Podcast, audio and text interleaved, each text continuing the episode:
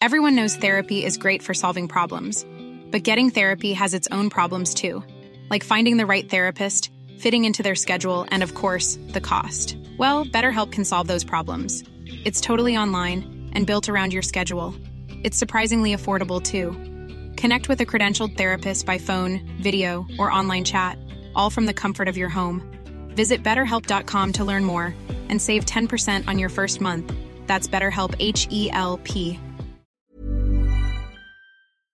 Heraldo Radio 98.5 FM, una estación de Heraldo Media Group, transmitiendo desde Avenida Insurgente Sur 1271, Torre Carrachi, con 100.000 watts de potencia radiada. El dedo en la llaga. Había una vez un mundo en el que nadie creía. País de historias inexplicables. Una nación con personajes asombrosos. Santo Tomás tenía razón. Hay que ver para creer. El México increíble, las verdades que duelen, la voz de los que callan, el dedo en la llaga. Infórmate, diviértete, enójate y vuelve a empezar. El Heraldo Radio presenta El Dedo en la Llaga con Adriana Delgado.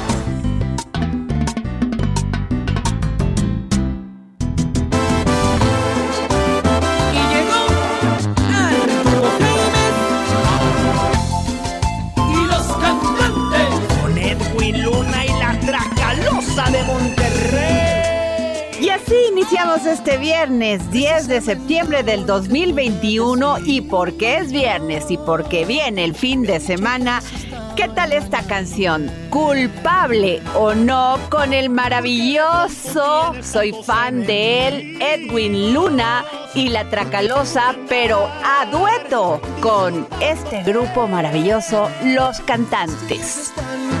Por favor, defiéndete. Yo sé que no lo harás, dice la verdad.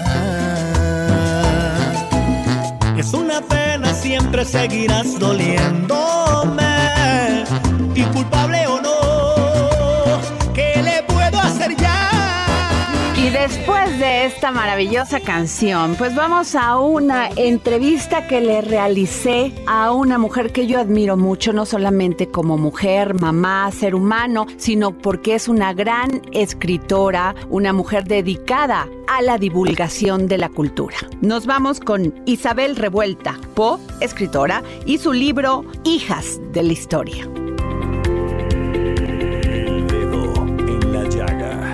Una mujer que admiro muchísimo. Es una mujer que no solamente es, ha sido catedrática en el Departamento de Arte de la Universidad Iberoamericana, sino conductora. Nos ha llevado la cultura que la sintamos, a que la sintamos muy cerca. Y hoy me da muchísimo gusto, estoy de manteles largos aquí en, en El Dedo en la Llaga, porque tener a Isabel Revuelta Po, es para mí un gran honor. Isabel, ¿cómo estás? Ay, Adriana, muchísimas gracias. Te agradezco muchísimo la presentación, de verdad. Encantada de estar contigo. Oye, es que además te vemos en el refugio de los conspiradores, te vemos siendo catedrática, te vemos eh, siendo promotora cultural, pero además esta fase tan llena, sé que te llena de pasión, esta fase de escritora. Y hoy estoy aquí hojeando Hijas de la Historia, un libro, una, pues son biografías de mujeres que construyeron a México, y es de Editorial Planeta. Isabel, es tu bebé en estos momentos. Exacto, es mi más reciente publicación. Estoy verdaderamente encantada. Eh, fíjate, Editorial Planeta me hizo el favor, el honor de hacer un libro bellísimo, las ilustraciones, el diseño y bueno, un- un- unos textos, Adriana, que te platico, tuve eh, mucho tiempo para investigarlos. eh, es un ejercicio de divulgación, pero sí eh, quiero enfatizar que tiene mucho rigor académico. A mí me parece muy importante apegarnos a ello porque para despertar la curiosidad de la gente, pero la curiosidad bien encausada para para entender la vida real y hueso de estas de estas mujeres que siempre hemos estado presentes, Adriana, las mujeres en la historia, pero no siempre, más bien casi nunca visibilizadas. Y eso Y era nunca se les ha reconocido, nunca se les reconoce realmente cuál fue su papel y su apoyo y ayuda a causas como la independencia, la revolución, la guerra de reforma. Sin duda, sin duda. O nos vamos con esa historia maniquea de las malas, malas, digamos, las leyendas negras de muchas de ellas, o las apologías, las historias broncíneas eh, que se nos resquebrajan y que no nos llevan a identificarnos con esos personajes, porque además el ser hijas de la historia, por eso me gusta el título, porque me parece poderoso, todas somos hijas de esa historia. Actualmente, y si no nos vinculamos a lo que somos, y no nos identificamos con otras que estaban antes que, que, que, nosotras, no podemos entender sus logros, no podemos entender lo que por ellas tenemos actualmente. Y por eso es importante quitar extremos, ¿no? Extremos de un lado y de otro, sino hablar realmente lo que le sucede en esas vidas. Isabel, dentro de este libro pues está la historia de Sor Juana, de la Güera Rodríguez, Dolores del Río, la Malixin, pero me quiero parar aquí nomás para empezar por una de ellas, la Güera Rodríguez. Una mujer de gran belleza, de gran inteligencia, que además era una mujer empoderada y en aquellos tiempos pues sabía leer y escribir, era una mujer pensante y siempre el rumor, porque esto era muy es muy conocido y además muy recurrido en los países machistas, que las mujeres pues pueden en aquel entonces sobre todo llegaban a, o sea podían escalar posiciones o no se les permitía pero ellas las escalaban imaginariamente y apoyaban y, y hacían muchas cosas por en este caso por la independencia. Pero siempre decían no como es guapa se acostó con tal como era bella, pues tenía una relación con el otro. ¿Sí? O sea, el descrédito, el desmérito, el desprestigio por ser mujer y no veían todo lo que ella hacía para ayudar a esta causa. Mira, justamente, justamente, porque además escoger a, una mujer del periodo histórico, porque eso es, digamos, lo que quise de, de, una manera eh, abarcar, y lo digo humildemente porque hay muchísimas, pero creo que si las leemos desde 1502 que nace Malintzin hasta 1983 que muere Dolores del Río, vamos, ellas van hilando ese esa ese devenir histórico, pero en lo que tú me comentas de la Güera Rodríguez, María Ignacia Rodríguez es un personaje que conocemos de habladas y de muchas habladas, de durante épocas enteras incluso. La última tremenda hablada, si me permites el término, es encantadora, la escribe eh, Artemio de Valle Arispe, pero encantadora desde el mundo literario, porque para el mundo de una mujer, el que se le tache de Matajari, de que logra eh, todo lo que logró por estar saltando de cama en cama, es verdaderamente humillante. Es, es, es, es, es como tú dices, es vituperar la acción de una mujer que lo que encarnó la verdadera eh, María Ignacia fue un grupo de personas, un grupo de criollos, un grupo de mexicanos que ya estaban arraigados a esto que es México. Adriana, no nos detenemos a pensar que hemos sido más tiempo virreinato que incluso México independiente. Lo que queremos, lo que creemos, lo que nos gusta, lo que no, nuestros defectos, nuestras virtudes, están hechas en ese momento. El grandísimo laboratorio de nuestra cultura y de nuestra historia son esos 300 años de sincretismo, de mezcla, de mestizaje. Y ya para finales de ese virreinato, mujeres como, como ella representaban esos intereses y esos mexicanos. Que si era bella, sí, lo dijo von Humboldt. Que si fue amante de, eh, de uno o de otro, incluso de Simón Bolívar, es una hablada, es un mito. Es decir, llegó a ello porque se metía en la cama de fulano, tú lo dijiste bien.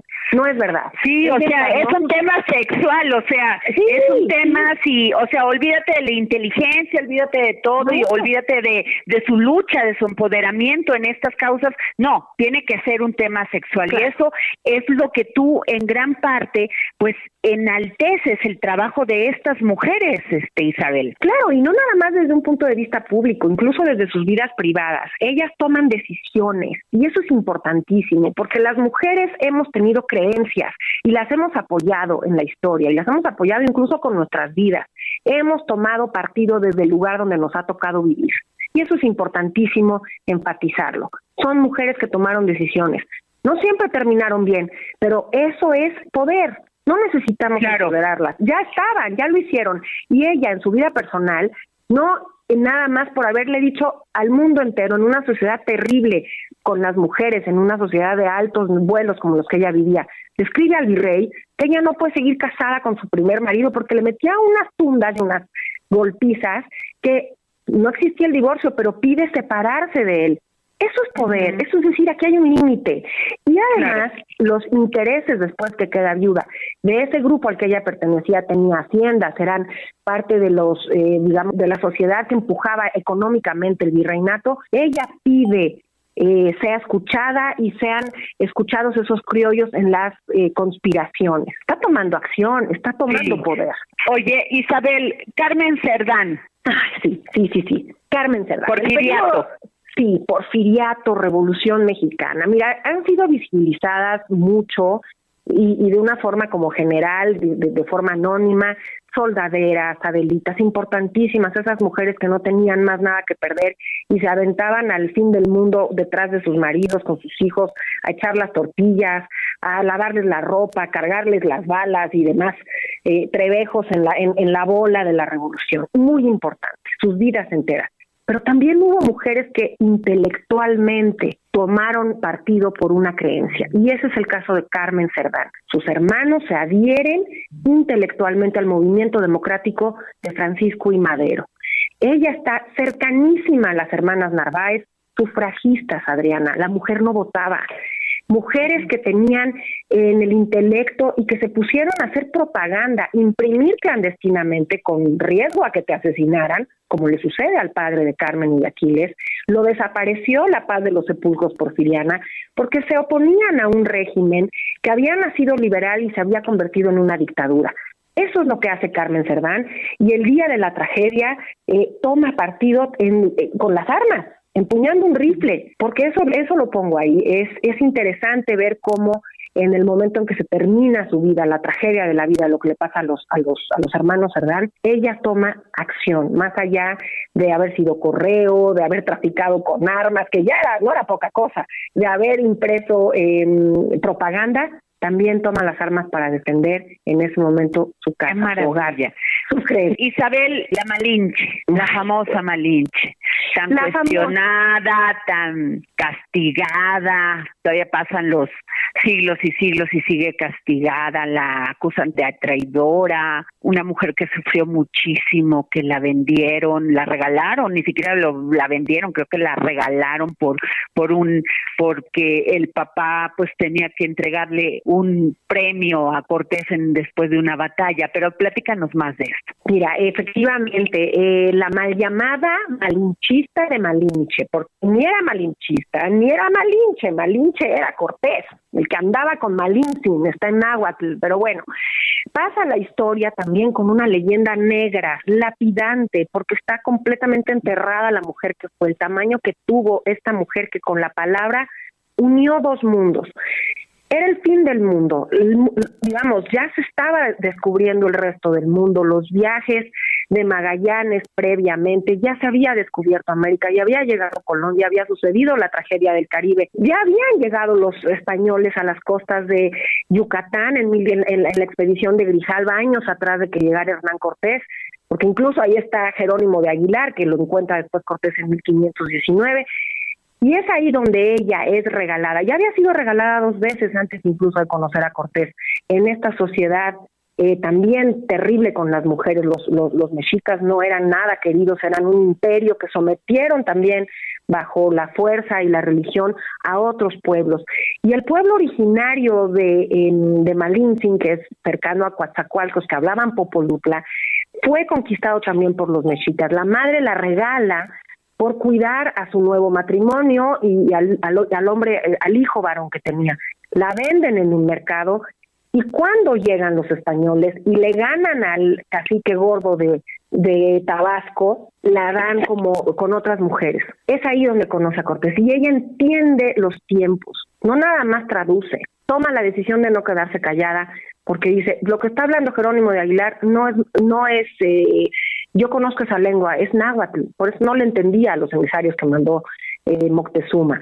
Entonces, imagínate el tamaño tuvo esta mujer que supo entender el final de los tiempos y adaptarse. Sus contemporáneos hablaban de la grandeza, de la inteligencia, de cómo le hablaba a todos aquellos que ella les explicaba. Se acabó, nos tenemos que acoplar a estos nuevos tiempos. No es traidora, no puedes traicionar lo que no es tuyo, ella no era mexica.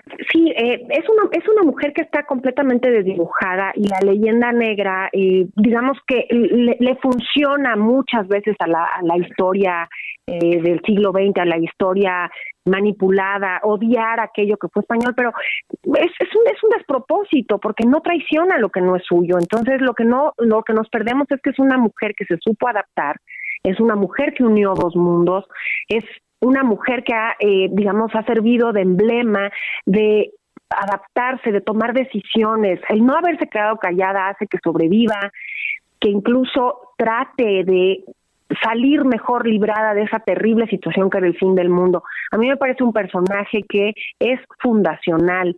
Dejemos de ser malinche porque ella no traiciona lo que no es suyo.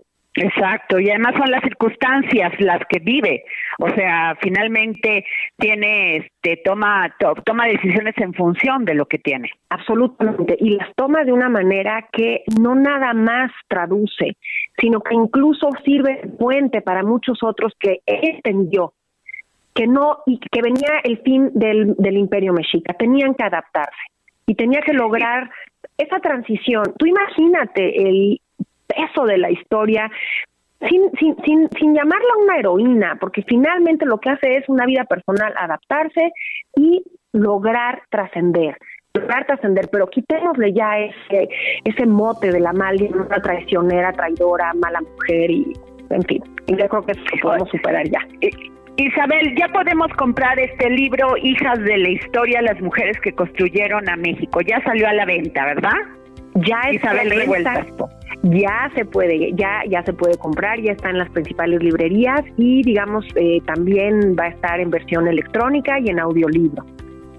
Pues muchas gracias Isabel Revuelta Po, gracias por, eh, por tomarnos la llamada para el dedo en la llaga, te lo valoramos.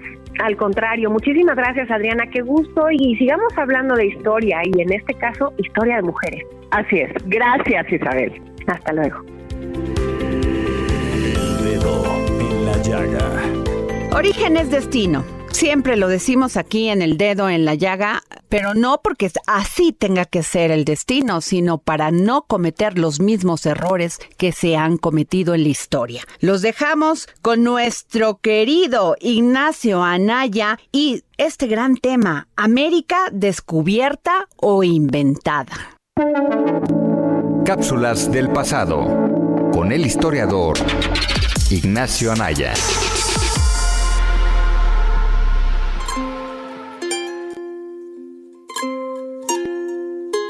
Hola Adriana, hola amigos del dedo en la llaga y al público que nos escucha en el podcast de cultura. Mi nombre es Ignacio Anaya y esta es mi cápsula del pasado. En este episodio les voy a hablar sobre el descubrimiento de América o, mejor dicho, la invención de América. El tema de esta sección será replantearnos la manera en que vemos ese acontecimiento histórico y cuestionarnos la tradicional visión de que América fue descubierta. Para esto es necesario la lectura de un libro importantísimo en esta materia llamado La invención de América, escrita en 1958 por el filósofo e historiador Edmundo Gorman. Comencemos. Seguramente se estarán preguntando, ¿cómo es eso de que América no fue descubierta? Para responderlo tenemos que repensar por qué hablamos de descubrimiento. Empecemos por la llegada de Colón. El 12 de octubre de 1492, Colón llegó a lo que él pensaba era un archipiélago cercano a Japón. Él no sabía que se había topado con una enorme extensión de tierra, llena de civilizaciones. El motivo de su viaje no era el de buscar algo que sabía que pudiera o no estar ahí. Su motivo era el de llegar a Asia por otra vía, y aquí viene un argumento, y es que todo acto carece de un sentido sin un propósito o intención. El acto de llegar a esas tierras se volvió un descubrimiento en cuanto que esa fue la interpretación que se le dio posteriormente al hecho. Es decir, el descubrimiento de América no fue un hecho, fue una idea que se fue construyendo posteriormente, más adelante. Colón no tenía la intención de descubrir un territorio, su viaje no era una empresa descubridora, él quería establecer una ruta directa entre Asia y Europa, él sí pisó el territorio americano, pero él no lo concibió como el descubrimiento de un continente. Fue a partir de un rumor popular, conocido como la leyenda del piloto anónimo, que se popularizó la idea del descubrimiento, ya que se dice que un náufrago le había contado a Colón sobre unas tierras desconocidas a las que había sido arrojada su nave. Después comenzó a aparecer en los libros de historia la idea de que lo que había realizado Colón era un descubrimiento, fuera por intención, casualidad o incluso por intermediación divina. Ahora bien, dicho eso, la idea de que América fue descubierta implica que ese territorio, esa masa continental, ha existido desde siempre como lo que es, es decir, América, y que además esperaba ser descubierta, o más bien que esperaba revelarse ante alguien ajeno, a ser descubierta físicamente, ya que así se concibe y explica su existencia. Estos son los problemas al momento de referirnos al descubrimiento de América. Lo que propone O'Gorman es hablar de una invención en lugar de un descubrimiento, al momento de referirnos a todo este proceso, ya que considera que América fue una invención occidental. Los europeos le dotan un sentido, una descripción, una identidad a ese territorio que terminarían llamando América. Antes era un pedazo de tierra, no era América. Espero les haya parecido interesante esta cápsula y los invito a reflexionar sobre la invención de América, sobre todo ahora que se planea mover la figura del Cristóbal Colón. Recuerden escucharnos también en el podcast de Adriana Delgado Cultura. Muchas gracias y hasta la próxima. Viernes, viernes de nuestro querido Hernán Melana, filósofo, que nos va a hablar sobre los sueños de René Descartes. Filosofía, psicología, historias con Hernán Melana.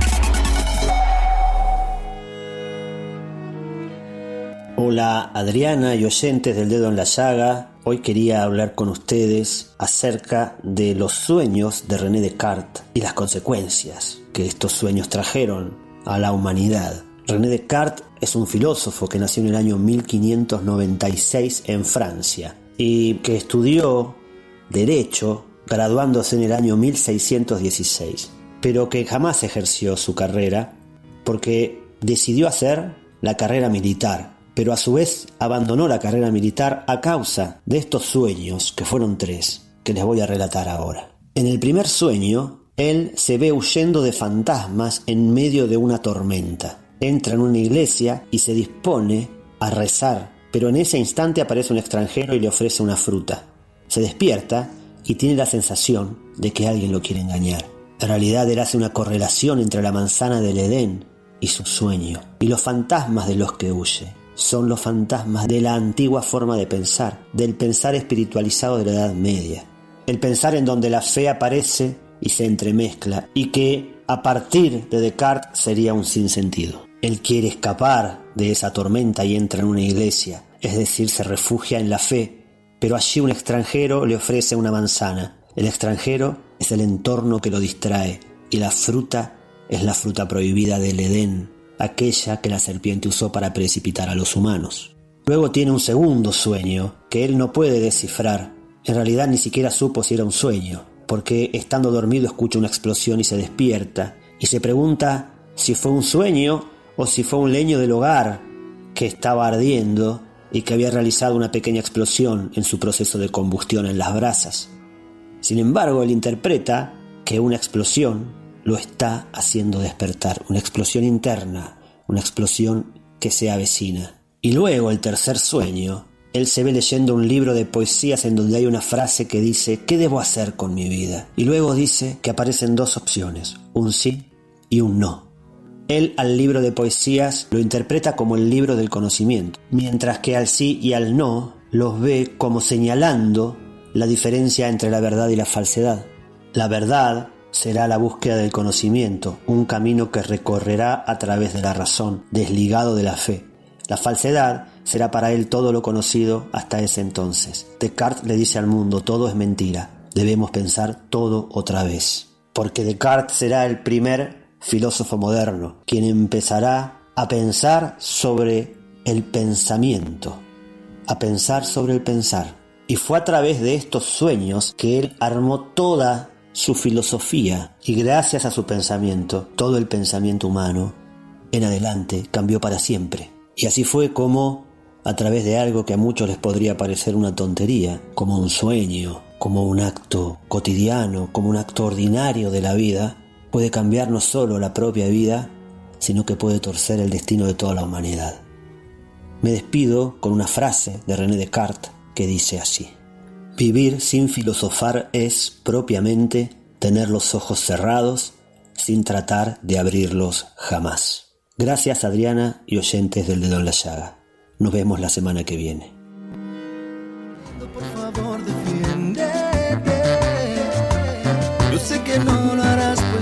Nos vamos a un corte. Yo soy Adriana Delgado, nos escucha a través de la 98.5 FM por el Heraldo Radio y también me pueden escribir a mi Twitter arroba Adri Delgado Ruiz. Miénteme como siempre, por favor miénteme, necesito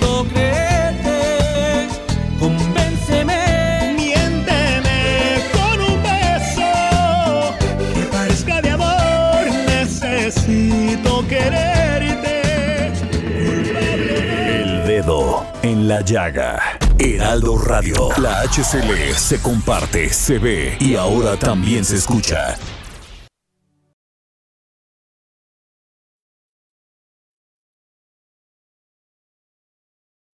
Heraldo Radio. La HCL se comparte, se ve y ahora también se escucha. Sigue a Adriana Delgado en su cuenta de Twitter en arroba Adri Delgado Ruiz. Y envíanos tus comentarios vía WhatsApp al 55 25 44 33 34 o 55 25 02 21 04. Precisamente ahora que tú ya te has ido regresamos de este corte para seguir poniendo el dedo en la llaga y tenemos una entrevista que realizó nuestro compañero Jorge Sandoval con Carlos Villasana, investigador iconográfico, escritor, y su libro La ciudad que ya no existe. El dedo en la llaga. Gracias Adriana, gracias amigos del dedo en la llaga, pues hoy nos encontramos con un hombre que es un coleccionista de tesoros, un hombre que es un investigador, un hombre que con su visión, con su ojo, nos plasma momentos que van a ser irrepetibles en la historia de, del tiempo. Y qué mejor que estos momentos sean de nuestra ciudad, de nuestra gran ciudad de México, de aquella ciudad que hoy existe y mañana no existirá porque cambiará. Y precisamente vamos a hablar de un libro que se llama La ciudad que ya no existe, de Carlos Villasana, editado por Planeta. ¿Qué tal, Carlos? ¿Cómo está? Muchas gracias por el espacio. Gusto en saludarlos. Al contrario. ¿Cómo fue que se le ocurrió esto de hacer este libro, La ciudad que ya no existe? Mira, esto nació del trabajo que he realizado, trabajo de investigación iconográfica, a través de los años he participado en muchas este, exposiciones, en el periódico, en varios medios, y resultó que en una FIL, la FIL de Guadalajara de 2018, ya se había corrido la voz, bueno, ya había ilustrado algunas cosas para Planeta, en este caso fue La ciudad oculta de Héctor de Mauleón, me tocó la investigación iconográfica junto con mi amiga María José Cortés. Sí, que es un gran libro y, son maravillosos las fotografías y, Héctor es uno de los grandes, grandes cronistas de la ciudad. Bueno, entonces, ahí, ahí nació todo, entonces nos tocó a nosotros la parte de la investigación iconográfica, me tocó ilustrarlo con tarjetas postales y, otras fotos. Eh, durante esa investigación, pues acudieron de, de Editorial Planeta a mi casa y vieron que yo tenía una, una colección de fotos, pero era, digamos que más particular, o sea, más personal en un sentido más estricto, ¿no? Como de fotografías muy bonitas, artísticas de fotógrafos desconocidos, ¿no? Sí. Y durante esa cena que tuvimos en la FIL, que me invitaron los de Editorial Planeta, pues ahí fue que me dieron la noticia. Me dijeron, oye, ya sabemos que tú tienes una gran colección que, que merece ser este eh, conocida por toda la gente, ¿no? Que salga a la luz pública y no nada más que sean los fotógrafos consagrados los que decidan cuál es una fotografía de arte y cuál no, ¿no?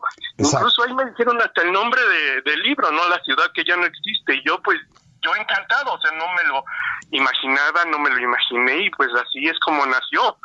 De ahí, este, pues, eh, esta persona, María José Cortés, que es investigadora iconográfica, pues vino a mi casa, le mostré miles de fotos negativos y, y demás, porque una de las cuestiones es que yo, digamos que yo no decidiera cuáles imágenes, porque a mí me gustan todas, ¿no? Por algo las había elegido. Entonces una labor pues titánica, pero muy entretenida estar eh, eh, enseñando todas estas fotos y que ella fuera seleccionando a golpe de vista las que ella consideraba que, que debían publicarse. Evidentemente se quedaron muchas, muchísimas afuera y otras que a lo mejor yo hubiera elegido, pero viendo ya el resultado final, pues estoy muy contento porque pues eh, la respuesta que ha tenido y, y los comentarios que he recibido me hacen pensar que está muy, muy bien, muy bien esa selección, ¿no? Al final fueron 100, estoy hablando de miles, ¿no? Entonces sí es, es una labor muy complicada, ¿no? O sea, elegir cuál sí, cuál no, y este pues así fue así fue este así es como inició este trabajo. Sí es difícil este seleccionar entre los hijos quién se queda y quién se va no imagínate. Sí no. Pues por, porque te digo a mí me gustan todas no entonces yo no le podía decir a ella oye elige esta por porque es muy importante por tal motivo por o por este otro también en ese en ese momento de la selección fue dividido en temas, ¿no? O sea, es decir, transportes, espacios públicos, cines, personas, monumentos, todo eso, ¿no? Inmuebles. Y tenía como un orden, pero a, a, a fin de cuentas, ya el resultado final fue que fuera la experiencia más como un libro o como un este como un álbum fotográfico de los que tenemos, ¿no? Que los guardan los abuelos y demás, los papás. Es decir, que viene como en forma miscelánea, ¿no? O sea, no con un orden específico. Entonces te encuentras inmuebles, igual transportes, este, igual unas muy personales, unas este, que, que inmediatamente te, te hablan, ¿no? Este libro habla de la gente, de su entorno, del pasaje urbano, de las escenas cotidianas, en las que nos podemos encontrar de distintas maneras, ¿no? Esa ciudad de nuestros abuelos, padres y familiares. Y pues este también es un libro muy innovador en, en distintos aspectos. Uno es, por ejemplo, el tamaño. Lo, ya lo tienes, ¿no? Este, es muy fácil de llevar a cualquier lado, ¿no? Este viene también con algunas cuestiones muy específicas, unas características que son como, por ejemplo, viene dividido en, en este en tres rubros, en tres categorías. Uno son personajes de la vida cotidiana, otros edificios, vehículos o esculturas históricas y otros lugares icónicos. Además de la descripción viene este código QR en el que te puedes trasladar a ese lugar, ¿no? Te lleva ahí con tomarle una foto. Entonces puedes ver cómo está este sitio actualmente. Este... Una maravilla verdaderamente. ¿Y cuáles fueron sus referencias? En sus maestros en los que se basó, por ejemplo, me imagino que el maestro Calo fue sin lugar a dudas una mira, mira. referencia Ah, para usted. En, en lo de la fotografía. ¿te En lo, refieres? en Bueno, lo de la fotografía, exactamente. Aunque yo admiro muchísimo el trabajo de Guillermo Calo, de Hugo Breme, de Nacho López, de Héctor García. Este, estoy muy habituado a esas imágenes, otras de, por ejemplo, de Manuel Ramos, me encanta Manuel Ramos, todo el trabajo que él, él realizó. Y pu- pu- pues acostumbrándome a todas estas fotografías que, que he visto muchas en exposiciones y libros, también he visto otras fotografías que me he encontrado en Tianguis, que es un, que me encanta ir a Tianguis y buscar y encontrar estas joyas, y ver que también hay unas fotografías excepcionalmente tomadas por fotógrafos que a lo mejor nunca supieron que eran grandes fotógrafos, ¿me entiendes? A lo mejor Sí, esas claro. fotos que tú ves aquí, este, porque no era nada fácil tomar esas fotografías con las cámaras que te ves, que encuentras en los tianguis, Y aparte era, era muy caro, ¿no? Hacer fotografía en realidad. Por supuesto, o sea, y además la- digamos que ibas y comprabas un rollo, un rollo fotográfico para una ocasión especial, es decir, un cumpleaños o algo así, entonces ibas y acudías y comprabas el rollo. Otra, a lo mejor si era un poco más reciente, este, también hasta el cubo del flash, ¿no? Exacto. Tomabas la fotografía, luego tenías que ir hasta el centro de revelado, lo llevabas y a lo mejor descubrías que no todas las fotografías te servían, ¿no? De 32 a lo mejor dos estaban bien tomadas, entonces era era muy complejo, muy caro, muy muy difícil, o sea, no no era tan tan tan tan fácil como es ahora, ¿no? Que con cualquier ah, teléfono celular tomas la fotografía. No, era todo un arte, la verdad. Entonces estas im- imágenes, estas fotografías tienen todo ese encanto, toda esa magia de estar excelentemente bien este armadas, tomadas, que te hablan de, de unos momentos este del, del transcurso del tiempo increíbles, ¿no? En que todo en ello, la composición, es decir, la luz, lo, lo que ahí aparece, eh, te, hablan, te, te, te, transmiten algo que en esencia es lo que debe producir el arte, ¿no? Lo que, lo que tú encuentras en ello, sea pintura, sea escultura, sea este, eh, lo que sea, y en este caso la fotografía, pues sí, yo creo que te habla, y te habla de muchas maneras. Efectivamente, y, era todo este proceso artesanal porque uno, ahora que hablaste de los procesos, Carlos Villasana, escritor de la ciudad que ya no existe, el proceso de revelado para todos estos artistas de comprar los químicos, de tener el tiempo justo, un espacio donde todo fuera oscuro y tener una luz roja, poner en secado las fotografías, comprar el papel para imprimir, era todo un verdadero arte. Claro, claro hasta hace poco todavía estaba Fotoregis, que lo hacía de esa manera artesanal, que tú llevabas los rollos así antiguos. Ahorita, este, pues tenemos como esa inmediatez y a lo mejor no valoramos lo mucho que, que, que, llevaba este proceso. En, en, en, varias partes del libro también se hace un homenaje a aquellos fotógrafos. Ahora que mencionabas, estaba, por ejemplo, ahí hay una foto en la Alameda donde está el fotógrafo de Agüita, ¿no? Que llevaba en una cubeta todos estos químicos que, estás mencionando y enseguida te hacía ahí el revelado y luego te entregaba o la foto o te lo ponía en un llaverito, ¿te acuerdas? O un negativo y tú lo veías a través de ahí la imagen. Era algo increíble. No todas las personas incluso podían darse el lujo de tener una cámara, ¿no? Entonces, pues se tomaban una foto ahí y eh, quedaba como un registro de haber asistido a ese lugar era una versión, digamos que antigua de selfies, ¿no? Exactamente, y tener eh, de manera gráfica de poder ver cómo ha pasado el tiempo de esa ciudad que ya no existe, que en un momento existió, pero que hoy ya no está. Exactamente, fue muy cuidado ese detalle en el libro. Puedes ver que, bueno, hay muchos libros de arte, de fotografía que he visto que unifican el color, es decir, todas son las imágenes blanco y negro, toda sepia. En este, eh, en este caso se cuidó muchísimo que cada fotografía tuviera el color original para que reflejara la época, el año en que fue tomada. Así viene todo el libro. Eh, eh, de verdad es un viaje al pasado, son 100 fotografías que vale muchísimo la pena este, tener. Este, pues te lo puedes llevar a todos lados. Este sí es un, un libro de esos de, mesita de café, pero que pueden llevarse, o sea, te, te dan ganas de ir y enseñarlo, mostrarlo, no lo sé, este, mm, por todo lo que he escuchado, hay gente que se lo está llevando a todos lados, ¿me entiendes? A, la cafetería, que alzamos, a, a, cualquier lugar a disfrutar de él. Y eso me da muchísimo gusto. La ciudad que ya no existe de Carlos Villasana, hay que, hay que verlo. ¿Dónde, ¿Dónde se lo podemos lo conseguir, Carlos? Mira, este, en, en todas las librerías este, de prestigio, así como suena, este, en Sambors, en Gandhi, en el sótano, en, en Amazon, en, en, varios lugares, está a la venta por todos lados. ¿eh? ¿Y también está de manera digital? Así es, también ahí, este, si te metes a, a, la página de Planeta, ahí, ahí este, se puede ver, o en Amazon también, de manera digital, ahí en esos formatos, y aparte en pedido, ¿no? Que te lo envían si no quieres salir en, en este momento.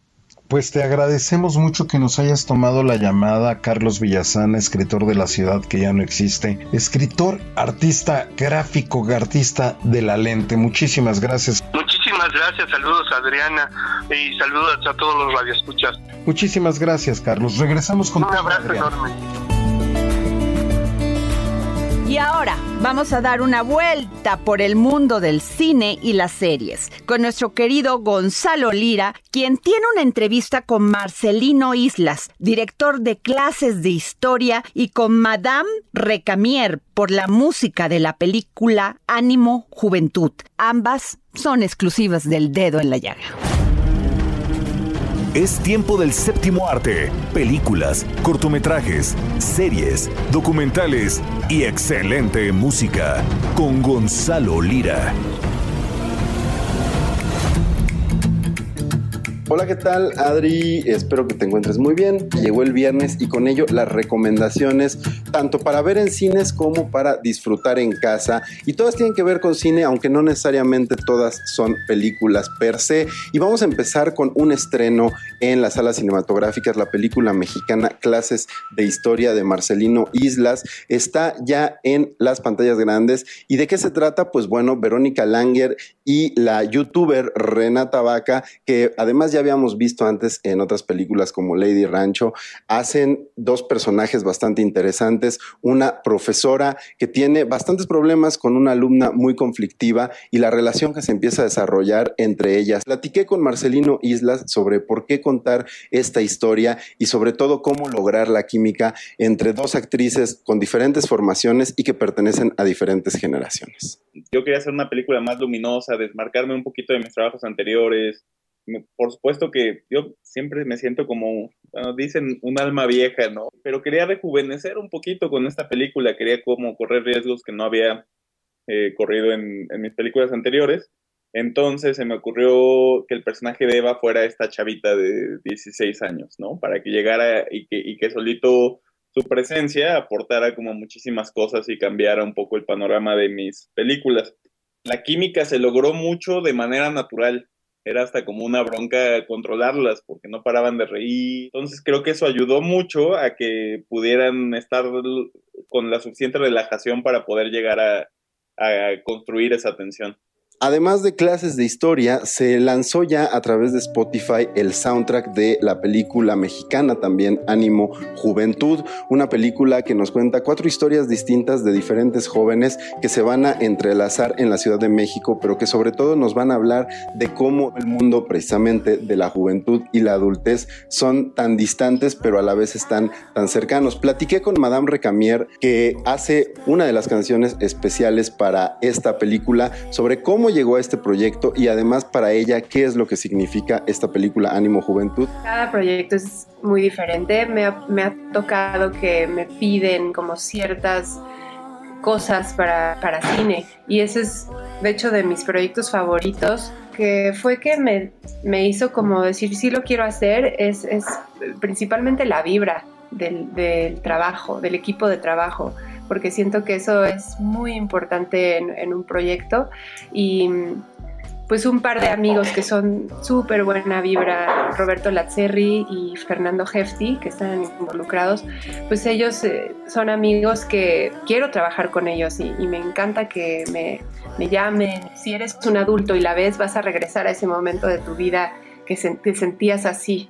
Si eres un joven que la está viendo, igual vas a a estar de acuerdo con varios sentimientos que están pasando a través de las escenas, que eso es justo lo que, lo que uno pasa en, lo que uno pasa en la juventud, porque yo ya, Madame Recamier, eh, ya lo viví. Así que ahí lo tienen, Adri, una recomendación para ver en cine, una recomendación de música de cine para escuchar en casa y prepararse para el estreno de Ánimo Juventud la próxima semana. Ya lo saben, me escuchan aquí todos los viernes en el dedo en la llaga y me encuentran en redes como arroba gonis, G-O-N-Y-Z. Que tengan excelente fin de semana. Y el momento más dulce y delicioso del dedo en la llaga los viernes es sin duda Miriam Lira y su momento gastrolab. Vanguardia culinaria. Tendencias gastronómicas.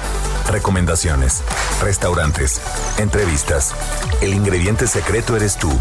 Gastrolab. Con Miriam Lira. En el dedo en la llaga. Hola, ¿qué tal Adri? Amigos del dedo en la llaga, ¿cómo están? Feliz viernes para todos ustedes. Espero que ya tengan una cervecita a su lado, unos muy buenos antojitos mexicanos al otro y que ya estén empezando a celebrar estas fiestas patrias, este fin de semana patrio en el que por supuesto teníamos que hablar de estos platillos que son el más fiel exponente de la cocina popular mexicana, espejo de nuestra cocina prehispánica, de su mestizaje colonial. Y es que hablamos de la cultura del antojito porque se trata de una forma de ser casi casi del mexicano, una costumbre alimenticia tradicional, ancestral, que comprende prácticamente a todas las clases sociales y a todas las regiones de nuestro país. No hay nadie que se les pueda esconder. Los antojitos aparecen siempre de manera muy cotidiana en la vida de la mayor parte de nosotros y por lo regular son como ese abrazo que nos damos para sentirnos apapachados y súper bien comidos con una salsita al lado, inevitablemente se vuelve insuperable. Las costumbres gastronómicas pues han sido poco a poco transformándose al paso del tiempo, pero por eso siempre es bueno tener un buen recetario, anotar todas esas recetas para que no solamente se vaya dando de boca en boca todo este bagaje cultural y gastronómico, sino que también tengamos un documento por escrito en el que podamos recurrir cada vez que queramos apapacharnos con la comida. Y bueno, pues estos antojitos siempre hacen gala de presencia en las celebraciones del grito de independencia. Es inevitable salivar al ver cómo se escurre la salsita verde o roja cuando se bañan las carnitas envueltas de una tortilla, su cebollita, el cilantro picadito, las quesadillas de tinga con su cremita, la lechuga y cobijado, por supuesto, como un buen queso rallado. ¿Tú qué vas a disfrutar este 15 de septiembre? ¿Ya tienes preparado todo tu menú patrio? Si no lo tienes, yo les recomiendo que vayan a gastrolabweb.com. Ahí van a encontrar un montón de recetas desde pambazos, pozole, tamales, birria, flautas tostadas de pata y de tinga, carnitas gorditas. Bueno, un top 15 les preparamos para que este 15 de septiembre la pasen súper, súper, súper de lujo. Bien, no se les olvide seguirnos en nuestras redes sociales, arroba Heraldo Gastrolab. Muchas gracias a ustedes, ya somos más de 100 mil personas conviviendo en esa red. También Gastrolab en TikTok, ahí van a poder encontrar recetas muy facilitas y muy sencillas para que puedan preparar todo en casa y la pasen súper bien. Yo soy Miriam Lira y por favor nos escuchamos el próximo viernes aquí en El Dedo en la Llaga. Interrumpimos esta, esta, este, pues, entrevista que teníamos porque tenemos información que hubo un desgajamiento en la zona de Tlanepantla se desgajó el cerro del Chiquihuite y están sepultadas tres casas en la zona. Tenemos a Israel Lorenzana, por favor, compañero. Este, cuéntanos cuál es la situación. Gracias, pues aquí tenemos movilización de los servicios de emergencia, como lo señala, se desgajó un cerro, es el cerro del Chiquihuite y lamentablemente se reportan cuatro personas desaparecidas. Aquí estuvo hace unos minutos el presidente Raciel Pérez Cruz, que dio a conocer a los medios de comunicación precisamente la desaparición de cuatro personas. Están trabajando, por supuesto, los servicios de emergencia, ha llegado la Cruz Roja, Protección Civil, bomberos, quienes están removiendo las piedras, las toneladas de piedras que cayeron de este cerro del Chiquihuite, es la colonia Lázaro Cárdenas en la tercera sección, en donde están trabajando los servicios de emergencia. Es la información que te tengo. Eh, el, este, ¿Ha llegado alguien del gobierno del Estado de México? No, hasta este momento, hasta este momento nada más el presidente municipal, Ciel Pérez Cruz, quien ya dio a conocer información a los medios de comunicación. Oye, las imágenes son terribles, son piedras de varias toneladas que cayeron sobre casas. Israel.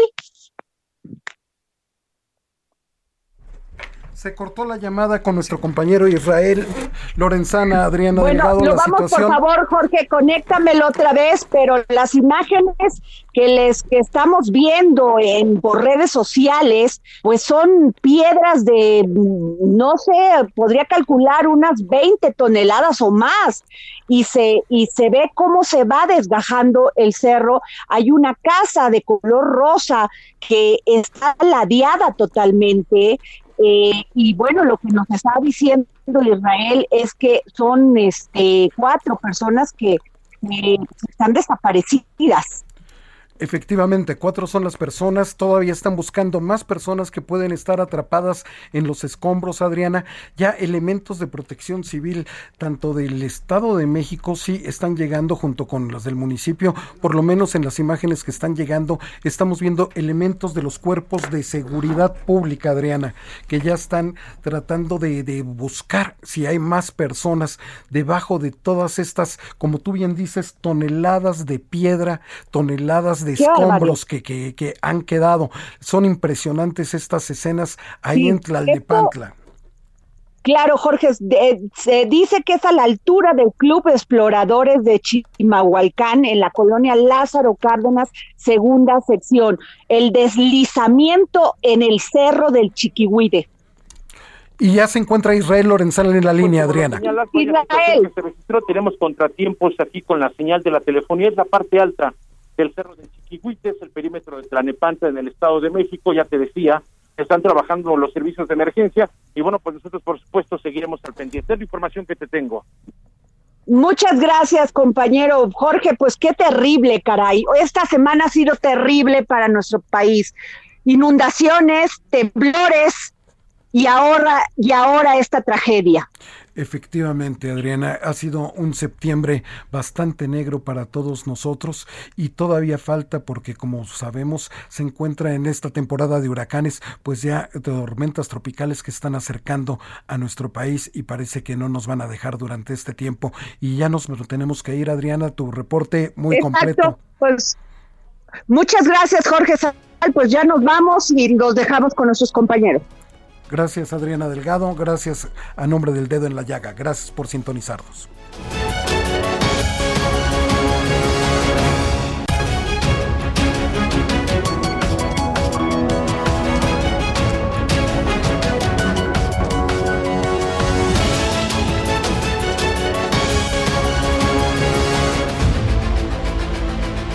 El Heraldo Radio presentó El Dedo en la Llaga con Adriana Delgado.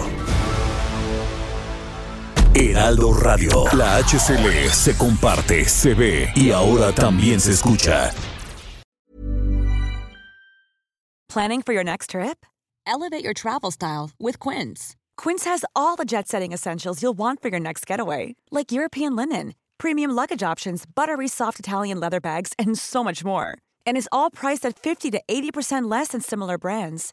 Plus, Quince only works with factories that use safe and ethical manufacturing practices. Pack your bags with high-quality essentials you'll be wearing for vacations to come with Quince. Go to quince.com/pack for free shipping and 365-day returns.